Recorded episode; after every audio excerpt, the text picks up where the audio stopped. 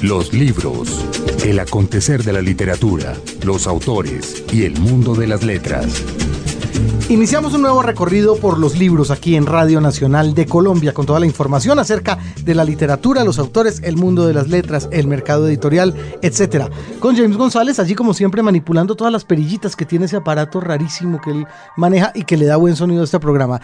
Y quien le da mejor sonido todavía, Margarita Valencia. Suena lo, lo que tiene James allá es la consola de un jet. Sí, totalmente. Él maneja el avión. Nosotros vamos aquí sostenidos con el cinturón de seguridad puesto y, echándonos bendiciones. Ahí está. Jaime Andrés, buenos días. Hola, Margarita.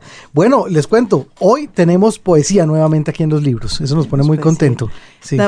Una, poeta una, y una gran poeta, una, mujer que lleva mucho, mucho tiempo en el oficio. Eh, no en la en el escenario y con luces necesariamente, pero con con gran talento. Oficio, claro. Y con mucho oficio. Eh, y sin embargo, hoy la vamos a celebrar por cuenta de una novela. Oiga, sí, poeta, pero la vamos a celebrar nos por cuenta de Nos da pena. no, no, no, de todas maneras estábamos en mora. Sí, sí. Había que hacerlo. Sí, es un gusto tener aquí a Mary Yolanda Sánchez, que además es una de esas personas que tiene una historia de vida de la cual todos deberíamos aprender, ¿verdad? Es verdad, totalmente.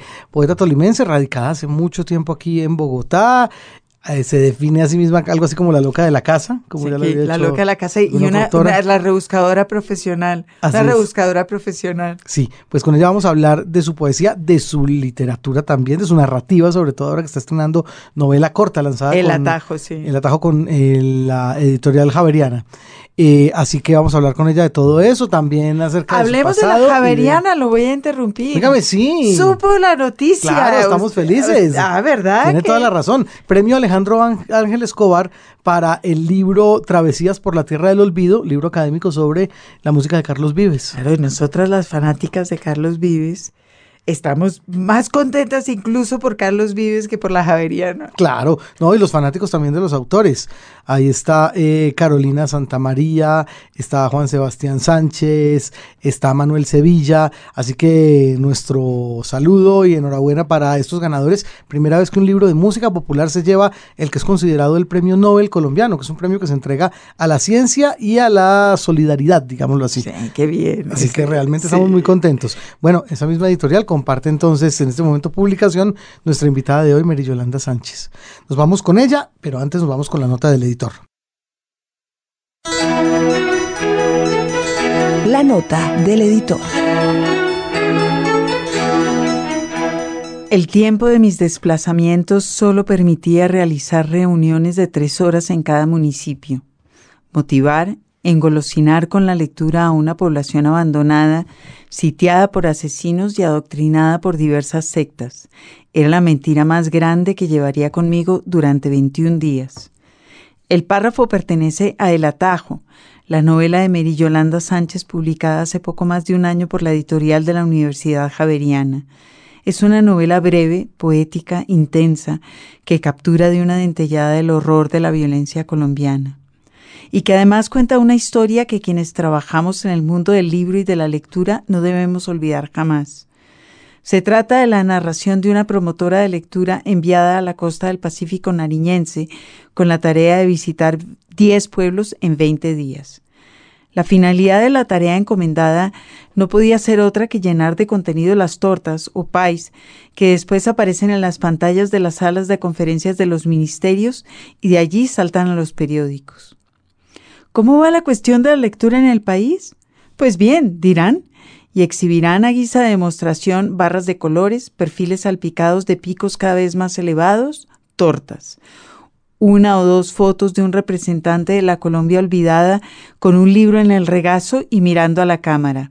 Y cifras. Las cifras hay, que parecen tan significativas en las infografías, pero que en realidad son insignificantes sobre la cantidad de ladrillos utilizados en las bibliotecas, la cantidad de tabletas enviadas o por enviar, la cantidad de libros comprados, la cantidad de municipios visitados por promotores de lectura. Nada de lectores, nada de horas de lectura, nada de tiempo dedicado a la poesía, nada de lo mucho que la lectura ha conmovido, enseñado o perturbado a alguien. Los lectores no aparecen en las estadísticas, pero sí aparecen en las noticias, que inevitablemente les adjudican el peso de la culpa. Comillas. Los colombianos solo leen libro y medio al año. Cierro comillas. Dice el primer encabezado de muchos que aparecen en Internet. La noticia, las noticias, no hablan del milagro de un libro y medio al año a pesar de las inmensas deficiencias a la hora de remediar el tema del acceso al libro y a la lectura. Otras cifras. Un promotor, 21 días, 10 municipios, 3 horas por municipio. Es milagroso, insisto, que los colombianos lean libro y medio al año. Recomiendo que uno de esos libros sea este año El atajo de Mary Yolanda Sánchez. Un libro, un autor. Mary Yolanda Sánchez, poeta nacida en el Tolima, ganadora y beneficiaria de beca nacional del Ministerio de Cultura y autora de poemarios como La ciudad que me habita, Ritual para las noches y Dios sobra, estorba, es nuestra invitada de hoy aquí a los libros. Mary Yolanda, buenos días, ¿cómo le va? Buenos días, muy contenta de estar con ustedes, agradeciéndoles inmensamente que me hayan invitado. Pero y cómo no, yo creo que usted es una de las, primero, una de las poetas más insistentes eh, en este momento del, del, de, la de la poesía nacional. Es una mujer que lleva publicando, bueno, que lleva trabajando en poesía sus buenos, que 30, 40 años. Bueno, realmente yo escribo desde que tengo seis años de edad. Vea, vea. Sí, en este momento hay seis libros publicados de poesía. Dos son antologías, una publicada por el Externado Colombia y otro por la Universidad del Valle. Y tiene además este, esta, esta novela recientemente publicada, El Atajo, que fue eh, finalista en el Premio Nacional de, de Novela Corta de la Javeriana. Cuando ganó Guido Tamayo, quizás. No, fue la segunda versión en el año 2012. El Sí. ganador fue un joven que se llama Carlos Castillo. Ah, ok. Sí, esta novela la publica la Universidad Javeriana el año pasado. Sale para la Feria del Libro. Y bueno, pues ahí está rodando. Eh, para mí la poesía, la literatura es un proyecto de vida. En esa medida, pues sigo insistiendo y será hasta mis últimos días. ¿Y fue proyecto de vida desde siempre? ¿Desde sus seis años que dice usted que Desde empezó a siempre, escribir? desde siempre. Mire, yo cuando tenía cuatro años de edad vi la primera imagen poética. En mi casa no había ni siquiera radio, en el Guamo Tolima. Yo era de las menores, éramos ocho. Mis hermanos todas las tardes salían al patio a bailar porque prendían un radio que habían pintado con carbón en un poste. Ellos bailaban y yo los miraba y tenía cuatro años. Ese día yo no, no sabía qué era, pero yo fui feliz. Muchos años después me di cuenta que eso era un hecho poético, Claro. Claro. ¿cierto? Yo como observadora, aunque alguno en broma dijo que, que los poetas eran mis hermanos, porque ellos eran los que bailaban prendiendo un radio de Con un radio pintado. Entonces, pero a partir de ese momento, pues yo sentí que, que no iba a adolecer de nada en la vida y efectivamente así ha sido. Como que ha tenido esa compañía de la, de la poesía. Guamo Siempre. Tolima, ocho hermanos y un radio eh, pintado en la pared con un carbón. Sí. ¿Cómo fue su infancia? Bueno, yo no sé, pero siempre fui muy independiente de mis hermanos. En- también en el patio de la casa había una casita de palomas. Yo saqué las palomas y me, me fui a vivir ahí. Me veía con la familia para que me dieran la plata para el recreo, para mm, comer con ellos. Siempre compartíamos la mesa, por supuesto. Y bueno, la escuela normal, la escuela pública. Eh, ya en mi niñez aprendí a ver libros por todas partes. En la casa todos eran profesores, entonces... Todos sus eh, hermanos son maestros, sí, ¿verdad? ¿Y sí. sus papás? eh, mi madre, mi madre como autodidacta fue también profesora. Eh, mi padre era, para mí era como un sabio, mi padre me enseñó hasta a facturar desde muy niña. Y yo no sé, eran como unos estrategas de la vida, les tocaba, porque era muy difícil, muy difícil tener cosas, muy difícil para una familia que su casa es demolida porque va a pasar una carretera. Después eh, se la lleva al río, entonces la gente aprende a ser estratega. Crespo en este ambiente donde además nos llegaban unos libros usados que nos regalaba una tía que cuidaba una finca. Precisamente esa finca era de una profesora nada menos que el Conservatorio del Tolima. Imagínense los libros que esta gente dejaba. Y esos libros, por allá, yo empecé a leerlos, empecé a leerlos, algunas cosas fueron muy difíciles de entender a la edad de cinco años, pues quién va a entender a Kafka, pero sí entendía a Caballero Calderón y otros. Hubo un libro de, de un rumano que inclusive me tocó leerlo y le faltaban 17 páginas, las 17 primeras. Ah, bueno, imagínese. Ya en Bogotá, como a los 20 años, lo encontré completo. En, en, en el, el Defensor tiene la palabra, se llama el libro. Lo encontré en San Vitorino completo. Lo leí completo. Después, ya una edición la encontré en una librería y lo estaban utilizando en otros países como un texto de literatura y derecho, cosas jurídicas y derecho. Mm. El defensor tiene la palabra. O sea que usted iba leyendo libros que iban llegando a su casa por este misterioso conducto vía el observatorio, la tía, la finca, los hermanos, y usted iba leyendo. ¿Compartía sus lecturas con sus hermanos o solo usted estaba picada con ese gusano? No, con ellos compartía juegos con el diccionario y pues eh, yo me les, me les colaba porque ese era un juego para adultos, ¿no? ¿Y cómo era ese juego? Eh, eh, abrían el diccionario y, el que más se acercara a la respuesta del diccionario. Por supuesto, pues para ellos sí era como sorpresivo que, que yo siempre salía con unas cosas raras y empezaron como, y creo que eso debo agradecérselo a ellos, como a dejarme, a, que yo evolucionara a mi manera. O sea, por eso no fue raro que yo tuviera esa casita en el patio y que hubiese construido un carro al lado, pues por supuesto un carro que nunca arrancó, pero que por eso a mí no me hace falta ahora ni una casa propia ni un carro propio, porque yo tuve eso cuando estaba pequeña. Un palomar y un carro. Sí. Y un radio. Y además un radio, sí, pintado que daba sonido. Qué belleza. Iba a la escuela. En el ¿Qué, qué clase de educación ahora? Porque usted ha sido que es la otra cosa que no hemos dicho, una activista de la, de la lectura desde también un poco desde siempre, ¿verdad? Y yo me pregunto si eso tiene que ver con, con, sus experiencias como, como estudiante o como una niña en Tolima.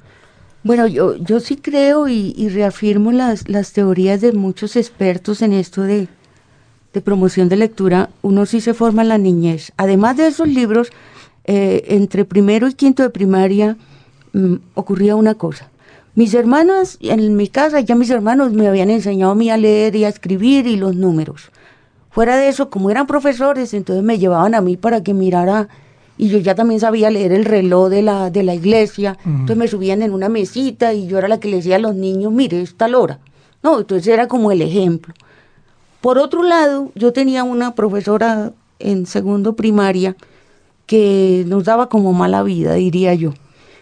Y entonces mi hermana empezó a escribir en mi cuaderno, como yo iba y daba quejas. Entonces mi hermana le escribió unas cartas muy bonitas, pero muy dicientes, como reclamando que por qué nos castigaban. En esa época a uno le regalaban un pan todos los días, pero el castigo era no darle ese pan. Entonces yo empecé por curiosidad a mirar las cartas que iban y la maestra mía le contestaba a mi hermana en ese cuaderno. Entonces ahí yo me daba cuenta que eso era como que se comunicaban, por ahí. Empecé pues a leer esas cartas. Mi madre me contaba que ella en su juventud le había tocado leer a Vargas Vila escondida, por ejemplo. Mi madre no nos pegaba, pero ella cantaba tangos cuando le quería decir a uno algo. Y yo veía que a veces eran agresivas las letras, pero pues mis hermanos, sobre todo mis hermanas, eran muy locas. Y entonces cuando ellas se escapaban o algo, pues eso sí que les ponían un tango grave. Ah, mire, esta asociación Jaime Andrés, que es un sabio tanguero. Y es que eh, además eh, hay un tango para todo también.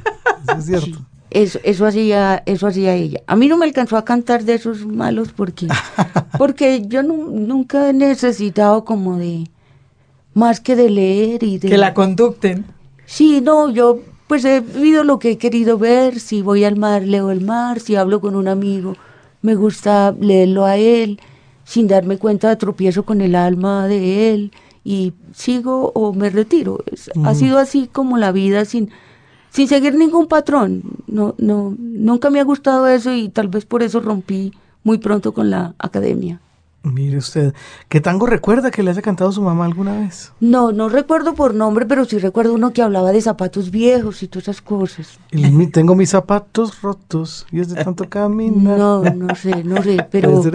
Y a las hermanas las regañaba con qué tangos. Por eso, con esos, con esos fuertes, ese gran canto, eh, tangos de suburbio, ¿no? Y eso se oían también en los circos cuando llegaban. Ah, los tangos también venían con los circos. Sí, sí. allá en el Guamo llegaban circos y cuando no llegaban circos habían también compañías, llegaban compañías de carpateatro y eran buenas, buenas obras de teatro. ¿Compañías colombianas de, teatro? Sí, yo recuerdo unos hermanos Zavala, no sé si eran colombianos, pero llegaban en un carpateatro y presentaban obras de teatro. ¿Sí? De ahí que pues... ¿Qué, Mary Yolanda? ¿Qué presentaban? Por ejemplo, yo recuerdo que presentaban de Luis Enrique Osorio y entonces también eso se pegaba a la gente del pueblo y cuando se iba al Carpa Teatro la gente formaba grupos de teatro. Ah. Y yo recuerdo que una vez mi hermana, una de mis hermanas formó un grupo de teatro con los de Telecom, con los empleados de Telecom y, y yo hasta participé como, como yo era en, en, una obra que se llama El Loco de Moda, yo era un voceador de prensa, ¿sí? Porque siempre había un grupo de teatro y un grupo de danza y siempre los promotores eran profesores. Eran profesores, yo pienso que en esa época ellos tenían 20, 22 años. Sí, ¿sí? hombres muy mayores. Muy mayores, pero que si necesitaban un pequeño o si uno quería, pues se cansaban de que uno anduviera ahí detrás de ellos, lo ponían a hacer algo. Y yo recuerdo que en una hora me pusieron a mí, me vistieron de niño y a vender periódicos. Mire, pues, lo del teatro quedó también cifrado de alguna manera en, las disciplinas que usted ha manejado, Mary Yolanda. Eh, bueno, primero yo hice teatro como hasta los 13 años con un grupo de pueblo, eh, que era muy bonito el viaje ir por los pueblos y no encontrar cómo devolvernos, dormir en un parque, regresarnos a pie, tirarnos a un río. Era, hacía teatro con un grupo ambulante, con un grupo de teatreros ambulantes. se llamaba La Farándula. Se llamaba La Farándula, después el director de ese grupo terminó siendo profesor eh, de, de teatro, bueno, toda esa gente, mm, todos cogieron muchos caminos, eh, sé que uno terminó como locutor de radio, Rodrigo Vázquez, por allá en Cúcuta creo que era eh, de, fútbol y todo eso. Otro fue militar. Eh, bueno, todos cogimos rumbos diferentes.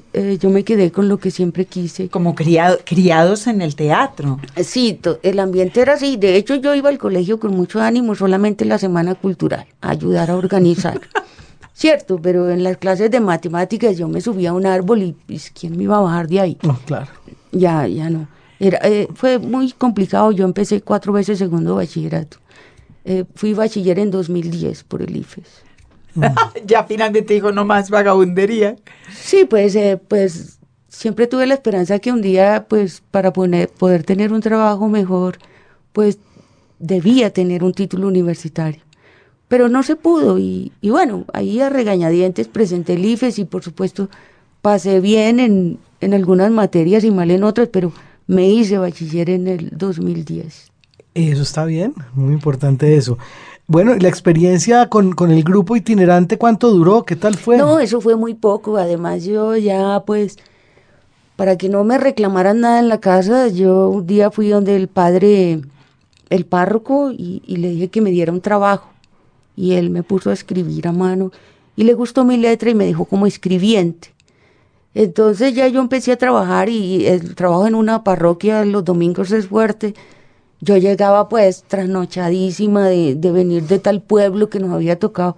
Era muy duro y yo pues, a mí nunca me gustó actuar, me gustaba el ambiente Mm. de la gente de teatro. Además por esa época había un intermedio.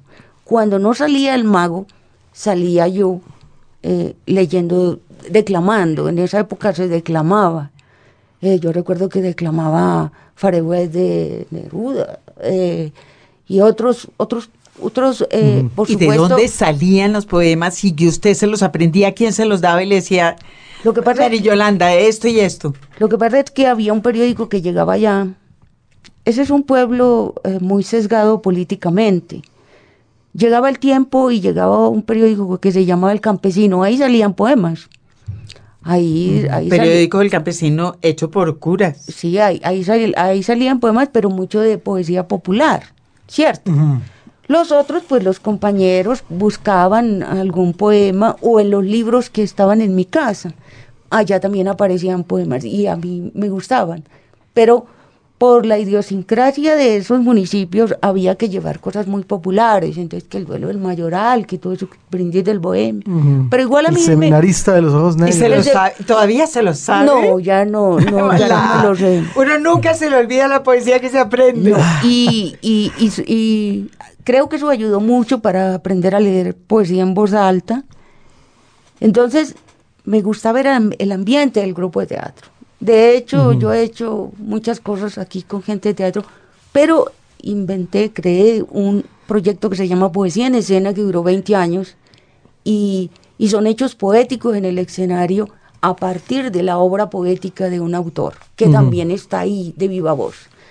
Entonces eso se fue, se- fui haciendo un mundo el que yo quise. Ah, pero yo quiero que hablemos un poco de ese proyecto de Claro. poesía en escena que después En- se nos va a pasar, ¿verdad? Sí, no, y entre otras fue beca nacional del Ministerio de Cultura por cuenta de ese proyecto. Pero ese proyecto fue uno de varios proyectos que usted ha emprendido como desde maneras no convencionales de, de leer, de, de difundir la literatura, de, de, de dónde salió la concepción de ese proyecto, de ahí de su experiencia en el teatro. Yo creo que tiene mucho de eso y tiene mucho también de la percepción del radio aquel, de carbón. Creo que también. Mire, yo fui librera en la Casa Silva cinco años y observaba el público, ¿cierto? Entonces yo decía, pero pues el público escucha al poeta y se va sin decir nada, sin, sin una respuesta. Eh, siguen mitificando a ese ahí. Entonces, alguna vez que hice un trabajo con habitantes de la calle, con Patricia Ariza, yo le dije que por qué no me dejaba hacer ahí como, como unas lecturas diferentes. Ya pues me había salido de la casa Silva, donde fui librera, y Patricia me había conseguido que dictara un taller para jóvenes de, de la, de esa localidad. Es decir, yo tenía ahí jóvenes escribiendo poesía y tenía la intención de buscar un espacio para la poesía diferente al de la Casa Silva. Patricia acepta, eh, eh, un director de teatro que yo le dije, ayúdeme porque lo que yo quiero hacer es una propuesta de lectura de poesía dentro de una atmósfera teatral. Y le describí bien el proyecto y me dijo, usted está local y yo no importa, lo, lo hacemos. Y sí, el, el joven William Forti, el director de, de, de Cábala Teatro, él, él me ayudó en la parte de dirección de actores, ¿cierto? Eso empezó en 1993 y el último evento lo hicimos en 2013. Ujú. ¿Con poemas de su autoría normalmente? No, invitados. Estuvieron casi todos los poetas que viven en Bogotá, que venían a Bogotá, y es más, extranjeros que venían a Bogotá y que uno se le pegaba a las entidades que los traían, ay, déjeme, yo tengo cómo pagarle, pero déjeme, que yo quiero presentar este autor y ya tenemos una propuesta escénica Mm. para ellos, ¿cierto? Bueno, estuvimos en varios teatros, estuvimos en Los Sótanos, estuvimos en el TPB, en la Sala Sequizano, en la Alzata Vendaño, estuvimos en colegios, estuvimos en casas culturales, donde las adaptábamos, porque logramos llegar a tener una caja negra, 12 reflectores, una caja de luces, y bueno, y las ganas, pero nos quedamos cortos en aprender a hacer gestión. Sí, eso a veces, a veces resulta importante. ¿Cuánta gente en escena había normalmente? ¿Cuántos colaboradores tenían ustedes en estas puestas en escena? No, colaboradores en la producción, que era una producción en colectivo, eh, más o menos unas 12 personas. Eh, teníamos en, en, escena cuatro autores. A veces teníamos dos obreros con dos poetas reconocidos, por ejemplo. Si eran obreros, nos íbamos por la zona industrial de Bogotá a, motivar, si nos tocaba editar el taller, pero allá teníamos a un Omar Ortiz, a un Juan Manuel Roca, leyendo con un obrero. Mire, qué bonito eso. ¿Cuántos, ¿Cuántos ejercicios alcanzaron a hacer más o menos? ¿Durante cuánto tiempo? Yo creo que como unos tres, como unas 320 puestas en escena. Imagínese. Porque al comienzo eran cada ocho días, después cada 15 días, después cada mes y después mm, se fue como una al año porque, porque no. Recibimos mucho apoyo de, de Patricia Ariza en la Corporación Colombiana de Teatro, ahí estuvimos cuatro años.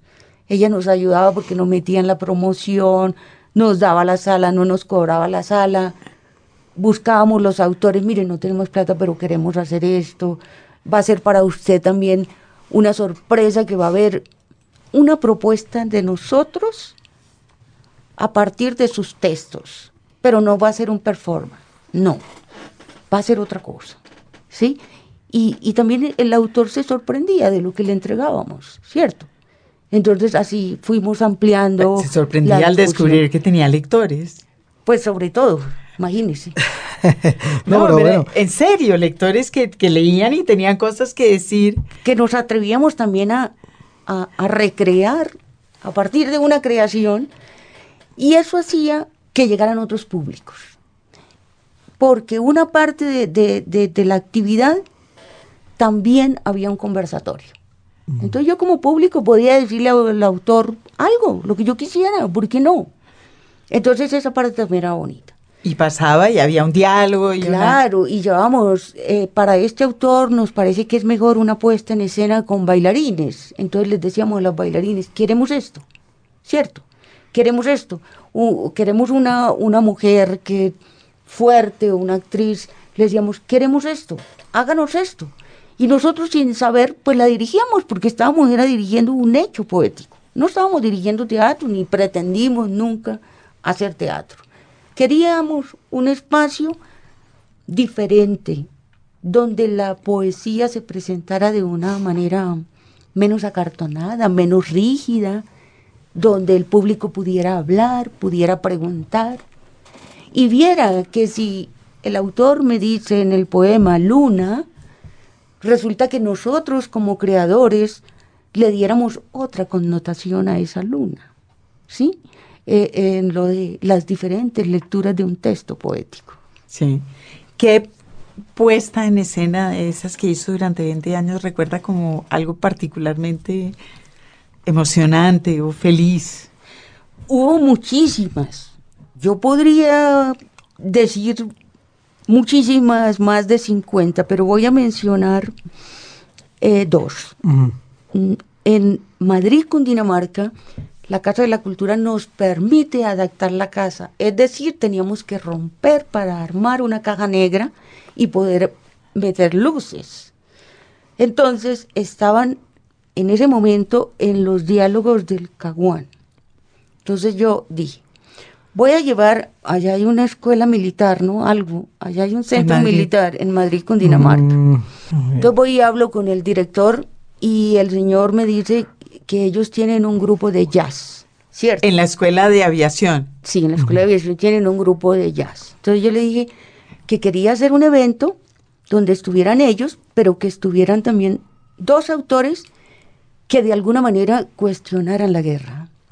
El señor aceptó, la directora de la Casa de la Cultura aceptó, y llevamos a Juan Manuel Roca y llevamos a un poeta cubano, eh, Alberto Rodríguez Tosca, y bueno, entonces la escenografía era una pared rota, donde se rompía, estaba la aguja, al lado había un reloj de arena que duraba la bajada de la arena, lo que duraba el evento. Los poetas se tenían que sentar en, unos costales que, que ponen de, Sí, como para evitar las No. balas o de... Ah, sí, claro, claro, como de trinchera, como La- para de trincherarse. trinchera. Entonces los Sí. poetas iban a sentar ahí. Primero entró la banda esta, de jazz, los militares.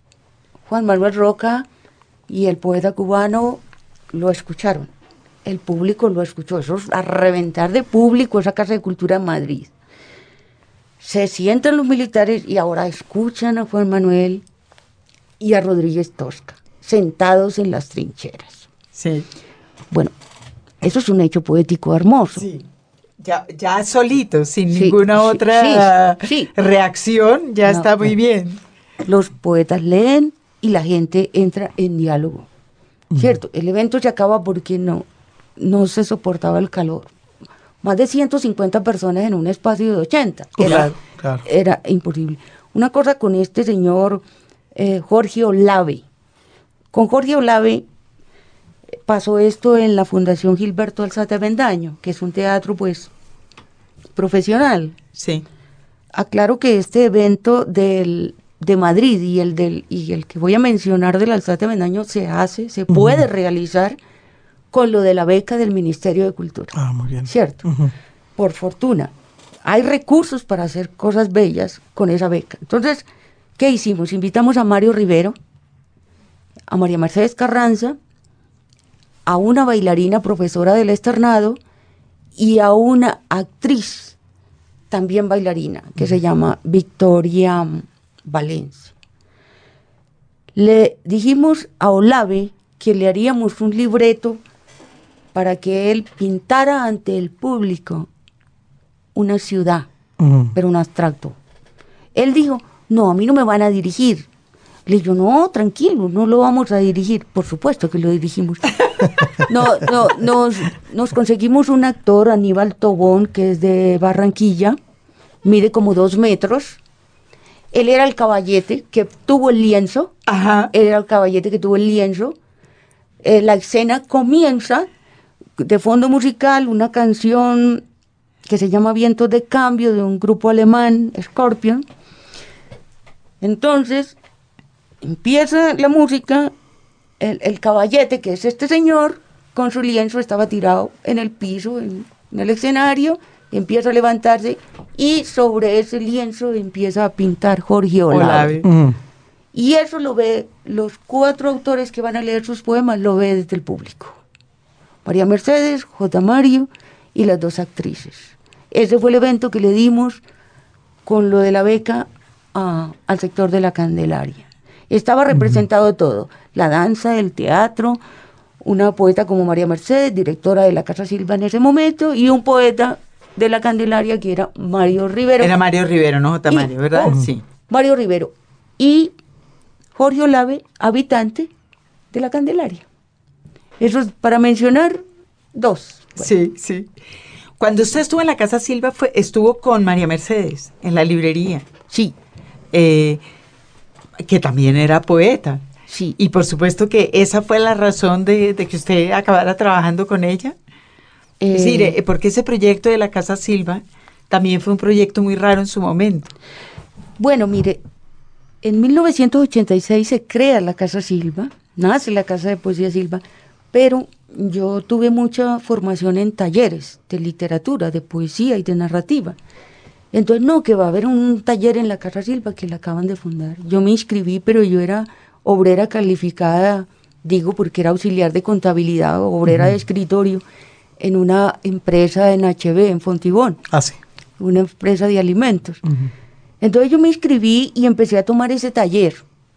Eh, primero me tocó con Nicolás Rescún, después me pasé voluntariamente al de Juan Manuel Roca. Entonces, se, a veces se necesitaba una persona que hiciera reemplazos. Yo empecé a hacer reemplazos. Y ella cuando salió para la constituyente se llevaba a alguien de ahí, una funcionaria, y me dijo, me dijo, mire, yo me voy, no sé si usted quiera renunciar allá y venirse a trabajar conmigo, a mí me gusta lo que usted hace, su trabajo y, y de verdad que esto de su poesía pues es interesante. Entonces ella me sentó y me dijo, mire, yo no sé nada de librerías, pero usted sabe mucho como de administración. Pues claro, yo era tesorera de una empresa de alimentos grandes, eh, llamada, la nombro porque ya no existe, Conservas de Colombia, Producto Miñón. Entonces, eh, pues intentémoslo. Ella tenía ahí, sí, los, los, los, los muebles para hacer una librería y tenían cuatro libritos allá. Ella, entonces yo me, me dediqué, yo le dije, bueno, pues aprendemos las dos. Mm. Yo empecé a ver Señal Colombia y en ese momento salían muchos programas donde se hablaba de libros. Y empezamos a pedirle a todo el mundo libros, libros, libros en consignación. Y bueno, que también se le puede pedir a las editoriales, a los distribuidores. Y empezamos y empezamos y cuando nos dimos cuenta, pues es- teníamos una librería especializada en poesía. Entonces, pues aprendimos, aprendí.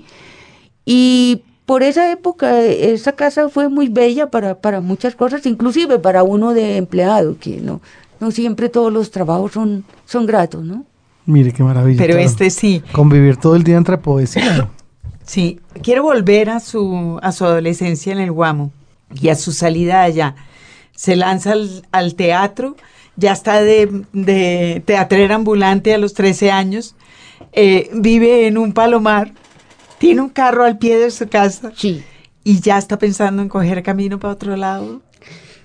Bueno, realmente es que mm, alguna vez se formó un grupo en el Guamo de jóvenes que no estábamos de acuerdo con los políticos. Entonces, con los políticos tradicionales.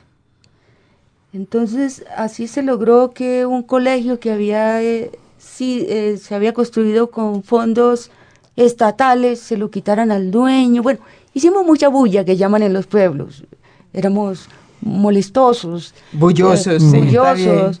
Yo, entonces yo, después yo terminé trabajando con un coronel retirado de apellido Guzmán en cosas políticas, pero él era, él estaba del lado de nosotros, ¿cierto? Yo recuerdo que me pagaban 48 pesos por los discursos, ¿cierto? Y usted le escribía los discursos a- al ex coronel No, Guzmán. es que nosotros como jóvenes llevábamos un discurso, Ok. no era para ellos.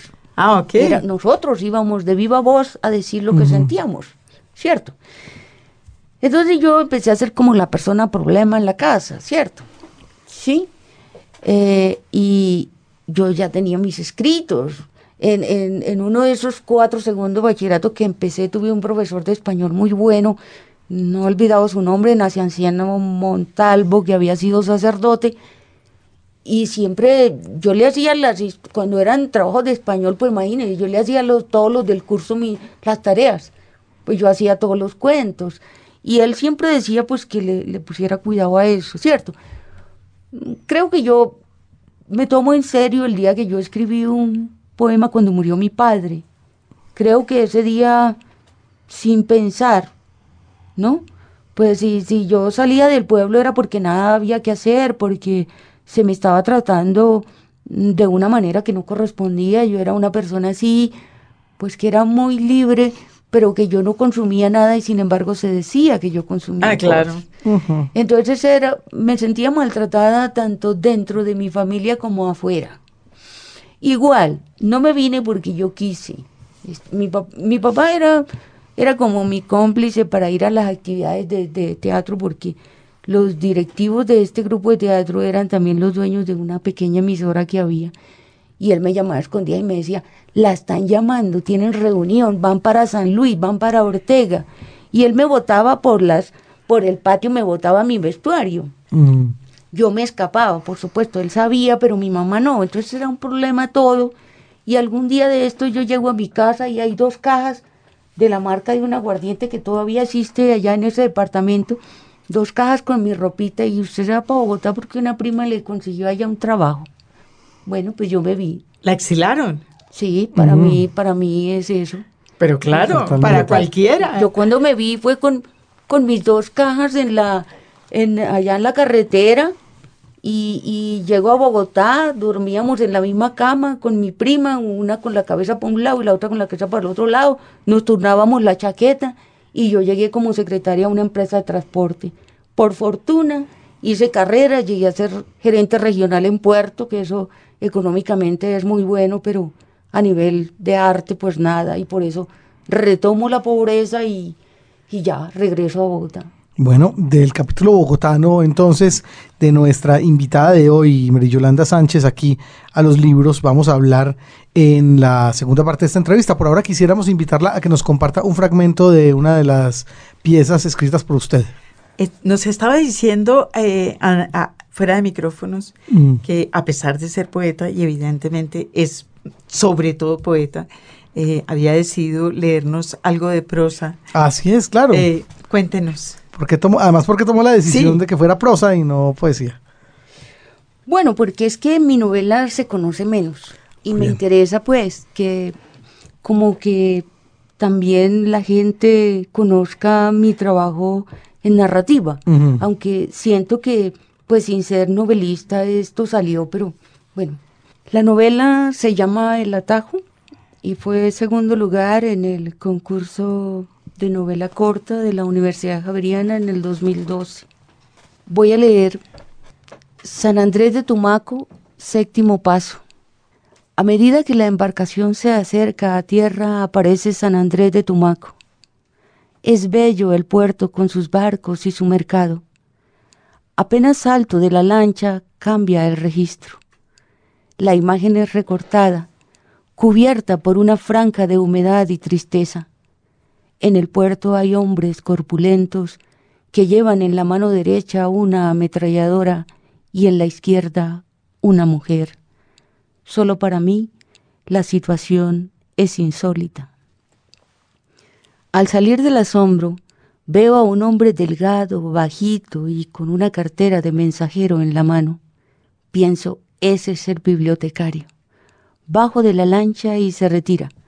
Voy con mi morral, ahora pesa más que antes. Corro detrás del hombre que grita, ¿por qué llegó tan tarde? No respondo, no responde. Por favor, un hotel, un hospital, vengo. Se sube a su moto y yo detrás de él, a pie, con mi carga. Aquí es el hotel. Hay hombres de la región y otros blancos con pinta de montañeros, armados. El bibliotecario se pierde. Voy a un restaurante.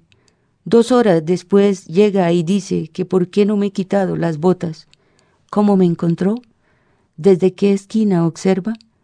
¿Por qué dice del cambio de zapatos? Tenía hambre y necesitaba un médico. El vestido no importaba. Tiempo después creo que sí, debí haberme quitado las botas. Trato de ser amable. Vamos en su moto al hospital. Me descarga y arranca. Espero, pido atención. Llevo varios días con el oído infectado. No, ya no hay citas. Lloro durante una hora, de frente, a la mujer que se maquilla, labios abiertos ante un espejo. La ventanilla es dura. La mujer se prepara para salir de una jornada de trabajo. Da la vuelta y que me pasen, pero que apunten como si fuera la primera cita del día siguiente. Por fin, el tiempo se adelanta para bien de algo. Hay un médico dispuesto a atenderme. Un profesional ecuatoriano intenta hacer la evolución. Que qué ando haciendo por ahí, que los negros son satánicos y tienen el diablo adentro, que ellos organizaban una clínica naval y no les fue permitido. Le han dado duro. Estuvo amenazado de muerte, dice y repite y estoy a punto de gritar. Contesto con monosílabos en la síntesis del dolor. Luego de 45 minutos de responderse él mismo, le pregunto si me va a mirar el oído. Lo hace. Toma los signos y receta. Inyecciones, gotas, pastillas. Voy al hotel, caigo en la cama, de medio lado. Determino sacar a alguien de mi cuerpo y mi oído estalla con olor a muerto de quince días. La habitación se inunda y busco otro pedazo de mí, descompuesto. Voy al baño, reviso, y mi escucha es una catarata maloliente que repugna. El olor atrae a los pájaros que al otro lado de la puerta aletean, orinan en aleluyas de odio, y usted, doctor, no sabe cómo se carga una legión de muertos en el oído, un rencor despierto, no sabe lo que es continuar cuando no se quiere, cuando no se tiene nada. Estoy aquí y se abrieron las alcantarillas donde guardaba las partituras de los ríos. las miradas de la rabia. Usted, doctor, no sabe que también llevo una rodilla rota. Sí, la derecha. No se dobla y me arrastra al opuesto, a ese lado donde las dentelladas de los tendones me quieren tirar al piso. Doctor, usted ya tiene mucha rabia. No necesita la mía. La mía seguirá conmigo. Llega el bibliotecario. No, la reunión no puede ser mañana. Él tiene una cita con el alcalde. Entonces, ¿cuándo? De pronto, pasado mañana. Yo no puedo estarme tantos días aquí. Aún tengo municipios por visitar y debo estar en Bogotá el 4 de junio. Dice haber invitado mucha gente y pega la reunión a otra de un grupo de lectura que no quiere saber nada de mí ni de quienes represento. Acepto sus condiciones. Llegan varias personas y el asunto no les interesa. Su líder les incita a retirarse. Quedan tres invitados y el bibliotecario. Se sacan listados de libros en una conversación de fragmentos secos y ajenos a cualquier encuentro humano. Fumo y trago en el humo el miedo y el grito represado de mis vísceras. En la alcaldía no me pueden ayudar. Esperan al viceministro de gobierno. Oí en los pasillos que investigan casos de corrupción. Esa misma noche quitaron la luz, apagón que acompañó durante su visita al funcionario del gobierno central. Mientras iba de un lado a otro, supe que debía desplazarme a barbacoas por agua. Reportaban enfrentamientos en las carreteras, decían de combates entre paramilitares y guerrilla y, por otro lado, las fuerzas del gobierno en sus operativos de sanación. Hablé por teléfono con el secretario de Cultura en Barbacoas. Dijo que viajara por tierra. Había enfrentamientos en el río. Tiraría una moneda al aire y al azar determinaría mi suerte. Las reuniones no tenían éxito. Mis estadísticas partían de las quejas del bibliotecario. Tenía amigos influyentes. Hicimos una entrevista por radio para hablar de promoción de lectura. Parecía un correo secreto. Con agilidad cubría sus compromisos, los que contaba y los que callaba. Ahora escucho mejor, una voz nítida que sale de la selva. Es el pedido de auxilio que dejan los campesinos mientras desocupan sus casas tres municipios por visitar y no alcanzo las verduras para comer. Aparece el señor A y me ayuda a levantarme. Vamos al puerto. Niños desnudos recogen las obras de los empresarios. Cogen un poco más de miseria para llevar a sus casas de madera, las que bocetea el sol y el mar mueve. El mar es negro. En verso o en prosa. El pasado 15 de septiembre, a sus 81 años de edad, falleció en Buenos Aires el poeta Héctor Negro. Llamado realmente Ismael Héctor Varela, Héctor Negro hizo parte del grupo poético bonaerense o porteño más bien, conocido como El Panduro. Allí se dio a la Casa de la Poesía Popular, en tanto que se convirtió en uno de los más importantes letristas de tango de la última mitad del siglo pasado, compartiendo esos honores con gente como Horacio Ferrer y Eladio Blasquez. Se trataba entonces de los últimos poetas que tuvieron popularidad dentro del mundo del 2x4. Fue miembro de la Academia Nacional del Tango y de la Academia Porteña del Lunfardo y estuvo por aquí por Colombia en el año 2009. Justamente en octubre de ese año, Héctor Negro dictó una conferencia sobre tango en la Universidad Central. De ella, en homenaje a este hombre que había nacido en marzo de 1934 y que acaba de fallecer, vamos a escuchar uno de sus poemas dedicados al fútbol. Curiosamente, Héctor Negro no era ni de River ni de Boca, era hincha de Independiente. Sin embargo, en una revista argentina llamada Gente, le solicitaron la escritura de un poema que tuviera que ver con el gran clásico futbolero argentino River y Boca. Justamente así se titula este poema de Héctor Negro, River y Boca. River Boca. River Boca se enfrentan. Buenos Aires, ciudad de dos riberas, tiene dos camisetas el riachuelo y el Plata podrán mezclar sus aguas allí cerca, pero River y Boca no se mezclan. Boca River. un relámpago largo de impaciencias, cien barrios, cien ciudades bien alertas, no hay neutrales, no hay sordos y no hay siesta. River Boca se pulsan y se siembran, desbordan por nerviosos transistores, se enredan en banderas, cruzan bosques y rutas afiebradas, van por techos metiéndose en antenas, más allá del fragor de la metrópoli, por villas y por pueblos, asaltan las fronteras. Boca, River se trenzan. La cuestión no es de once contra once, ni de hinchadas leales y violentas. Concierne a las campanas, a los bombos, a lejanas multánimes sirenas, a bocinas y truenos derramados, a sonidos que engarzan chimeneas. Pasa un ángel radioso por los pechos, un estallido cierto está en las venas, van a subir estruendos inminentes y al gol ya le anda el fuego por la mecha. Unánimes gargantas tendrán alas, unánime silencio serán piedra, una tribuna romperá la tarde, otra tribuna morderá la espera. Y más allá del sitio donde arde la ceremonia de la gran vidriera, habrá júbilos, rabias masticadas y nadie estará solo en esa entrega. River, Boca, la fiesta, por la luz de dos redes millones de esperanzas se irán, vendrán de vuelta, remontando el esférico juguete que los hombres veneran, que un insólito Dios, bien reo y dominguero, a su antojo maneja. Hay locura de más, de la que sobra, y broncas que se dan y allí se sueltan, un fervor que se encuentra. River Boca, la vuelta de la batalla siempre renovada, la que enciende y alegra, la que tiene revanchas que no acaban, una vieja leyenda y una historia de goles prodigiosos multiplicados en calientes sextas. Buenos Aires, River Boca, qué hoguera. Buenos Aires, ciudad de dos riberas, tiene dos camisetas. El Riachuelo y el Plata podrán mezclar sus aguas allí cerca, pero River y Boca no se mezclan. Los libros. Radio Nacional de Colombia.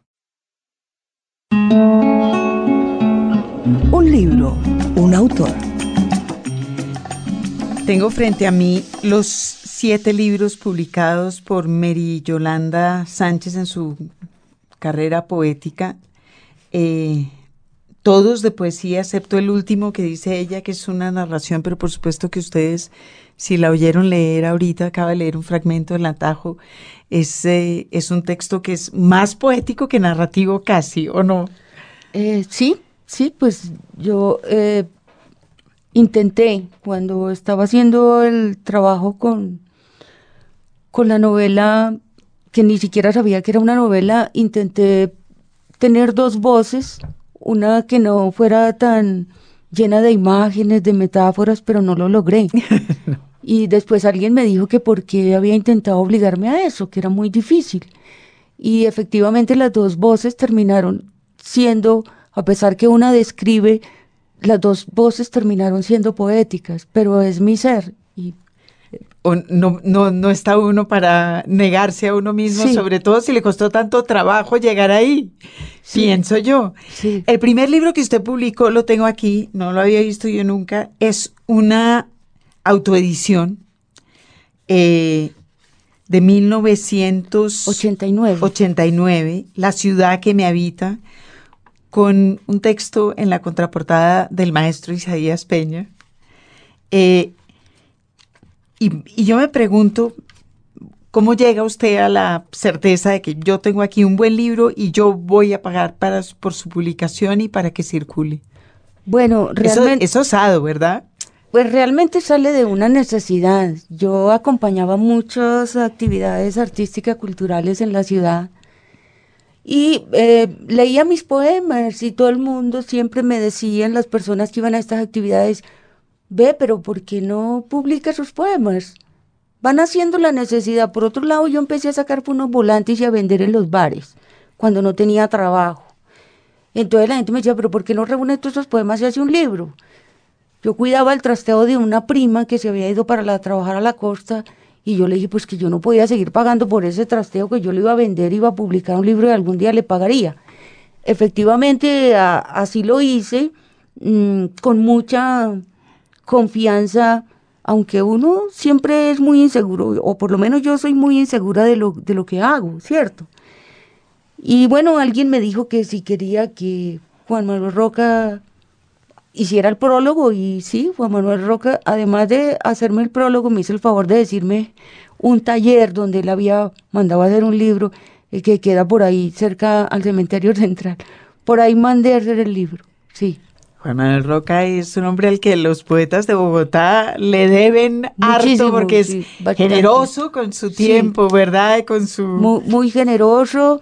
eh, también él me ayudó mucho con las publicaciones de mis textos en el magazine cuando él lo dirigió. Claro. Y él sigue como, como muy de cerca. Él sabe claramente quién va en el camino.